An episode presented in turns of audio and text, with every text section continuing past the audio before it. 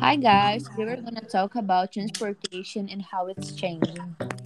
Let's start talking about transport nowadays. Transport is very modern and more comfortable than it used to be. And now there are good public transports. Subways and buses are some examples of good public transports and are very important for people who unfortunately cannot have their own transport.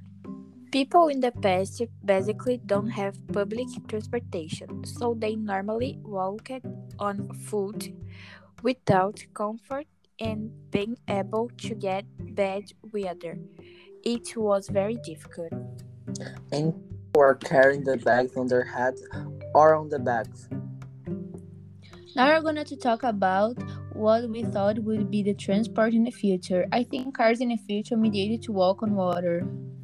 Another thing that I believe will exist are robots that will take care of traffic without the need for traffic lights, which sometimes break or people don't respect. I think it's a good idea. I think there are going to be flying cars, as a lot of people have thought about it. So there, so there are possibilities. I think in the future there will be cars that transport to place. That is it, guys. Goodbye, kisses.